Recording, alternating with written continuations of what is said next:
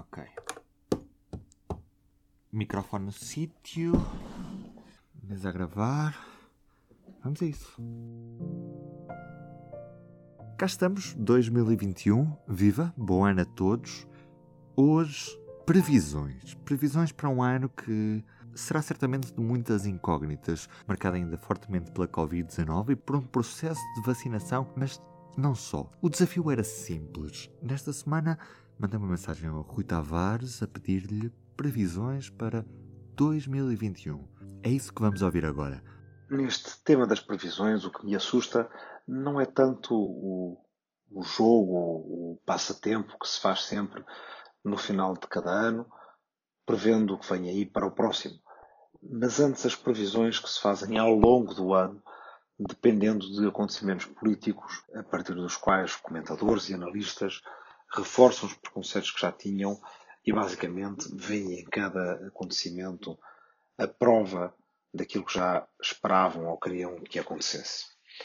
E a maneira como essas eh, previsões geram efeitos de profecias que se autorrealizam uh, e que depois acabam por gerar uma descrença coletiva em projetos, em valores que são fundacionais para nós. Assim, no ano que passou, de 2020, a pandemia do Covid-19 levou muita gente a dizer, por um lado, que esta seria o fim da União Europeia e do projeto europeu, uma vez que ali em março, abril, a pandemia apanhou a União Europeia de surpresa e a União Europeia não tinha uh, ainda, não tem ainda hoje competências no domínio da saúde pública e, portanto, no início não era sequer certo que ela devesse agir, mas houve um clamor bastante grande para que agisse e enquanto esse primeiro embate se deu e enquanto esse clamor não teve sucesso, foram moda os textos em fevereiro, março, abril até maio do ano passado que basicamente profetizavam o fim da União Europeia.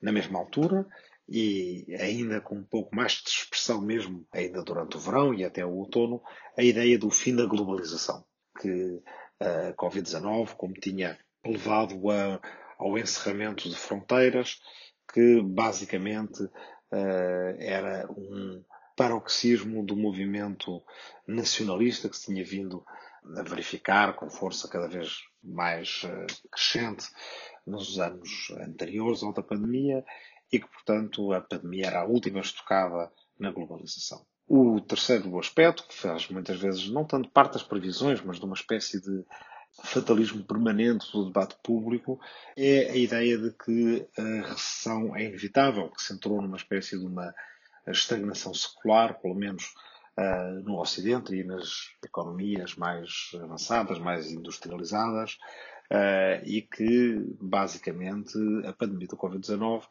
levaria a que essa estagnação se prolongasse. Junto a estas três grandes previsões, vivemos um ambiente em que se tinha por adquirida a inevitabilidade do recrudescimento do nacional-populismo, depois da sua vitória em 2016 com o Brexit, com Trump, 2018 com Bolsonaro, uh, basicamente o nacional-populismo era visto como uma espécie de movimento invicto que iria inevitavelmente continuar a derrubar fronteira após fronteira.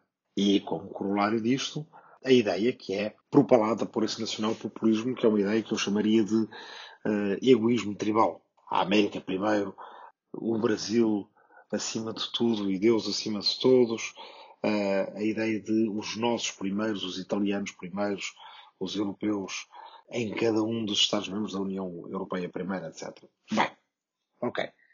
Depois deste diagnóstico pelas previsões de 2020, posso então finalmente fazer as minhas previsões de 2021. São elas também cinco, como os cinco diagnósticos que fizemos. E as minhas previsões são muito simples, são a de que todos estes diagnósticos estão errados.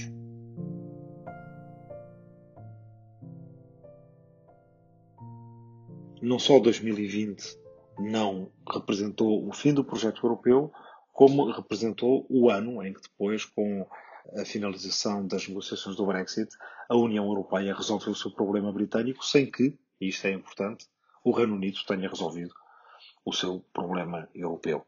A verdade é que sem um Estado-membro tão grande e poderoso, mas com uma relação tão problemática com o projeto europeu, a dificultar a chegada a consensos, é possível avançar de forma mais rápida e mais ágil, o que acaba por se provar com a aprovação do Fundo de Recuperação e Resiliência baseado em dívida emitida pela própria União Europeia.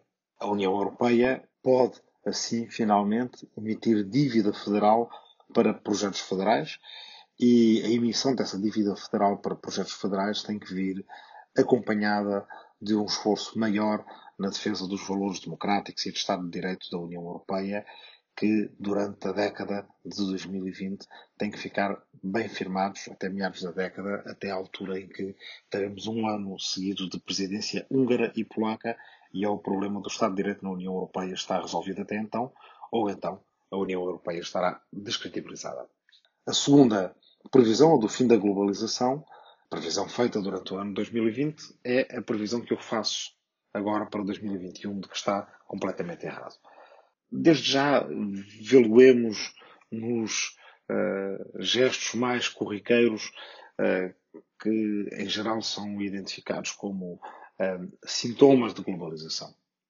Negociação de tratados de comércio livre, de tratados de cooperação e investimento, com todos os seus defeitos, numa globalização muito desequilibrada. A verdade é que tivemos, nos últimos dias do ano, a negociação do acordo de princípios entre a União Europeia e a China.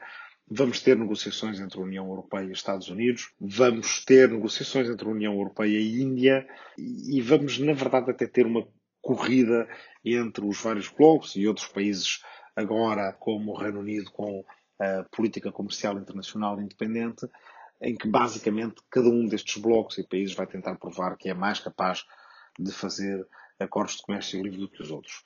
Eu estou a ser descritivo na forma como designo esses tratados como, enfim, um dos uh, afloramentos da globalização. Não estou a ser prescritivo, ou seja, não estou a dizer que defendo o que está no conteúdo desses acordos, de que sou muito crítico, mas estou a dizer que vai haver um regresso às negociações de acordos de comércio livre. Mas a globalização, na verdade, mais importante não passa por esses aspectos de comércio internacional. A globalização mais importante passa por aspectos de integração cultural, política e tecnológica da humanidade através de todo o globo. E desse ponto de vista, algumas tecnologias que não parecem tão disruptoras quanto isso, não são os carros elétricos, não são uh, os carros voadores, não são as coisas que imaginávamos quando líamos livros de ficção científica aqui há uns anos, são coisas tão comezinhas como as redes 5G e a possibilidade de fazer reuniões eh, em teletrabalho ou à distância, como temos feito neste ano da pandemia. Eh, isso veio para ficar, não vai voltar atrás, e antes pelo contrário, vai se tornar mais imersivo com redes eh, tecnológicas com menos latência e com a possibilidade de em certos espaços de trabalho, não todos, certamente, trabalharmos eh, quase à escala eh, natural, do tamanho natural do ser humano, se, por exemplo, estivermos a trabalhar numa sala que tenha uma parede de LEDs com um ecrã ao tamanho natural que basicamente engana o cérebro acerca da presença da outra pessoa que pode estar do outro lado do planeta, mas no ecrã à nossa frente. E, portanto, esse tipo de inovações tecnológicas incrementais a que temos a acrescentar a facilidade nas traduções, a facilidade com que daqui a alguns anos conseguiremos ter, uh, debater documentos em conjunto, por escrito, cada um na sua língua, com tradução simultânea para todos os interlocutores, e mais à frente fazê-lo mesmo em áudio. Não precisamos de enormes previsões de grandes saltos tecnológicos, são coisas que estão ao virar da esquina mas que vão transformar a globalização, torná-la mais imaterial, tornar menos relevante a distância que é preciso vencer e, basicamente, possibilitar a colaboração em trabalho, em criatividade, em projetos científicos, culturais ou outros, como já vimos com a descoberta da vacina a partir dos próximos tempos, a globalização vai se acelerar e não travar. Bem, juntamente com estas primeiras duas previsões, a UE não vai acabar, a globalização também não. Na verdade, não é necessário que a estagnação se prolongue. Algumas destas inovações tecnológicas vão possibilitar aumentos de produtividade, mas acima de tudo é necessário fazer um enorme investimento no ensino e, em particular, num novo tipo de ensino superior. Portugal teria aí muito a explorar como país que é seguro, que é acolhedor, que tem uma cultura viva e dinâmica e antiga, que é monumental, que é um país que usufrui de uma biodiversidade extraordinária, poderia receber muita da oferta em ensino superior e universidades de qualidade internacional no nosso país.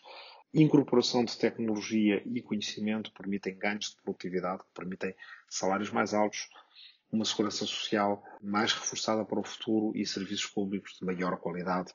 Não é necessário que as sociedades avançadas e industrializadas vivam em recessão, em estagnação prolongada. Na verdade, podemos vir a ter uns loucos anos 20 como tivemos no século passado, depois da Primeira Guerra Mundial e depois da pandemia da gripe pneumónica, o que é importante evitar é que os anos 20 do século XXI venham a terminar com o grande colapso com que terminaram os anos 20 do século XX. Bem, quarto erro das previsões passadas, a inevitabilidade da ascensão do nacional-populismo. Esta fazia parte da própria narrativa do nacional-populismo. Ela era invencível.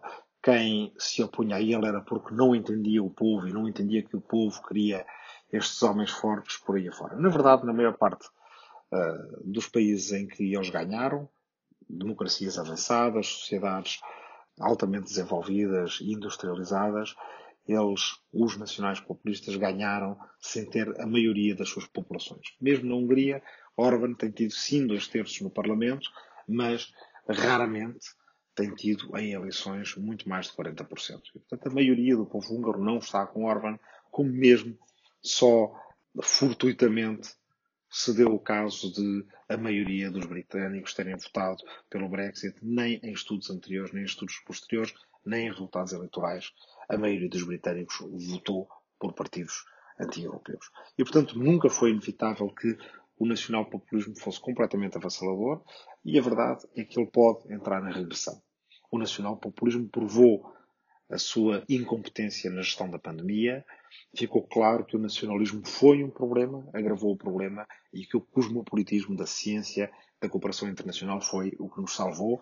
Essa lição é uma lição que, embora não esteja a ser tão enfatizada quanto deveria, vai à mesma calar fundo nas almas das pessoas que passaram por este 2020 traumático e que vão perceber que foi a cooperação internacional que nos salvou. E, portanto, última previsão errada de 2020 e previsão talvez de ou possibilidade de abertura de possibilidades para 2021 e para a próxima década passa a redundância da possibilidade de abertura de possibilidades, mas no fundo é isso mesmo, uma nesga na porta que nos permite entrever um mundo que tem ele próprio mais possibilidades. Não é inevitável a ideologia que os nacionais populismos trouxeram para a política internacional a ideologia do egoísmo tribal. Esse egoísmo tribal é aquele que diz os meus primeiro, mas que acaba por fazer com que estejamos todos no salve-se quem puder, com mais possibilidades de, de nos condenarmos do que se cooperarmos uns com os outros. A pandemia também deixou isso muito claro. Nós precisamos uns dos outros para que as cadeias de distribuição não fossem rompidas, para que os serviços de primeira linha funcionassem. Foi muito claro como mesmo aqueles que antes consideravam que era preciso privatizar tudo não tiveram resposta a dar perante a pandemia, senão que muitas coisas têm que ser alcançadas pela organização coletiva da comunidade política, seja ela ao nível regional, nacional ou continental, como no caso da União Europeia. O que é preciso é ver mais amplo na próxima década, não só à escala regional ou continental, como na União Europeia, mas à escala global. Termino com uma pergunta. E se nós aplicássemos o mesmo sentido de urgência que nos fez conseguir ter uma vacina que, mesmo nas previsões mais otimistas, se esperava que fosse encontrada 18 meses depois do início da pandemia, conseguimos tê-la em 9 meses. Algumas das vacinas que vamos ter, de tipo inteiramente novo, que pode ser adaptado para novas pandemias. Se aplicássemos esse sentido de urgência, com mais financiamento, com uma concentração dos esforços comuns à questão das alterações climáticas. Aí, talvez fosse possível fazer os grandes esforços de descarbonização de que precisamos para as próximas duas décadas, fazê-lo também como fizemos para a vacina em metade do tempo, conseguindo emprego, já, de boa qualidade, mas acima de tudo, legando um planeta onde se possa viver para os nossos filhos e netos e para nós mesmos.